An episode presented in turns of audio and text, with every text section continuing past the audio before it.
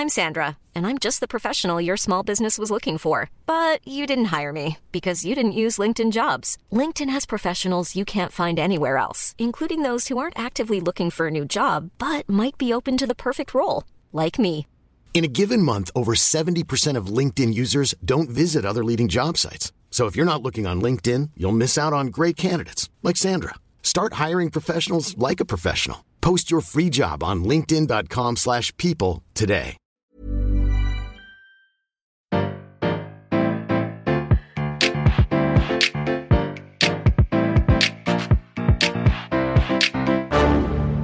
Bonjour, vous avez choisi la réponse D.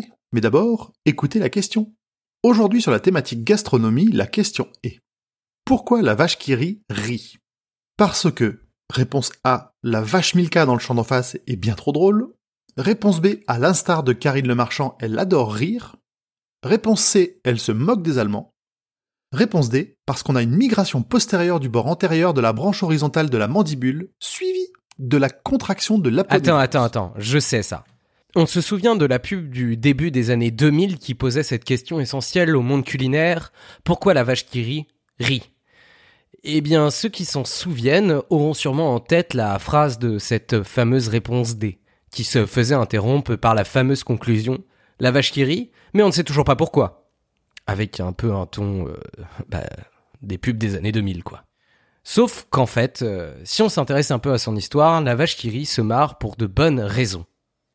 Déjà, son chant n'est effectivement pas très loin d'une autre vache célèbre, la vache suisse Milka, puisqu'elle est née dans le massif du Jura.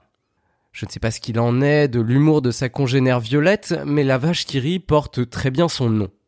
Malgré ça, ses origines ne sont pas si drôles. La vache qui a été officiellement créée en 1921, mais la première image que l'on a de cette vache rouge et hilare est apparue lors de la Première Guerre mondiale. Léon Bell, le créateur de ce fromage, était affecté au régiment de ravitaillement en viande fraîche.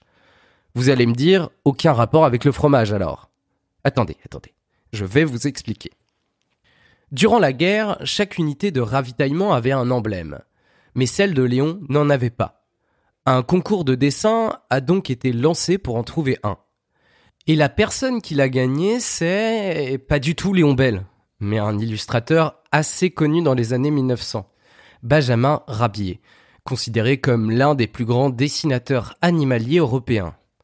Il est par exemple connu pour avoir créé Gédéon le canard, qui sera plus tard adapté en série animée, et, attention, Monsieur a aussi inspiré Hergé pour son personnage de Tintin.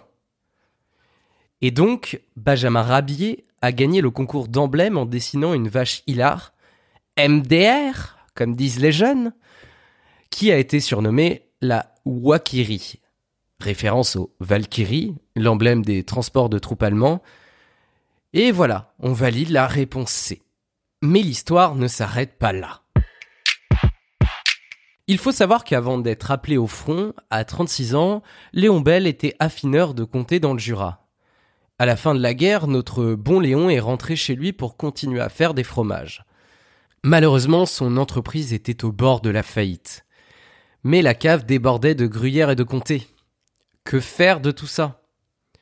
C'est là qu'il a eu une idée. Peut-être grâce à sa proximité géographique avec la Suisse et ses effluves de raclette, eh bien, il a décidé de faire fondre tout ce fromage qui, parmi ses nombreux atouts, possédait notamment celui de se conserver longtemps. Ce qui, pour l'époque, était très malin, car le réfrigérateur n'existait pas encore. Il n'arrive en France qu'en 1952, pour information. En plus de ça, Léon a une deuxième très bonne idée. Celle d'acheter les droits de la Wakiri de Benjamin Rabier et de l'appeler simplement la vache qui. En avril 1921, la machine était lancée.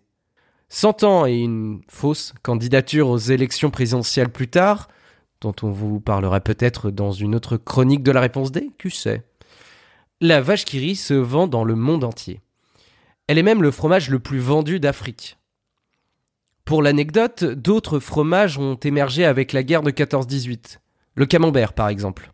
Certes, le fameux fromage normand existait déjà avant tout ça, mais il s'est fait connaître et populariser lors de la Grande Guerre. car sa production nécessitait moins de lait que la plupart des autres fromages. Et en plus, il était emballé dans des petites boîtes, ce qui était fort pratique. En effet, outre la créativité et la logistique qu'il a fallu pour nourrir les troupes pendant ces quatre années difficiles, la guerre a tout de même permis pas mal de rapprochements culinaires interrégions. Le brassage des soldats de diverses origines, dont certaines coloniales, a permis entre autres aux paysans bretons de découvrir le vin, et à tant d'autres fromages de traverser la France. Bravo, c'était la bonne réponse. Pour aller plus loin sur ce sujet, retrouvez les sources en description. La réponse D est un podcast du label Podcut. Vous pouvez nous soutenir via Patreon ou échanger directement avec les membres du label sur Discord. Toutes les informations sont à retrouver dans les détails de l'épisode. À demain pour une nouvelle question sur la thématique science et technologie.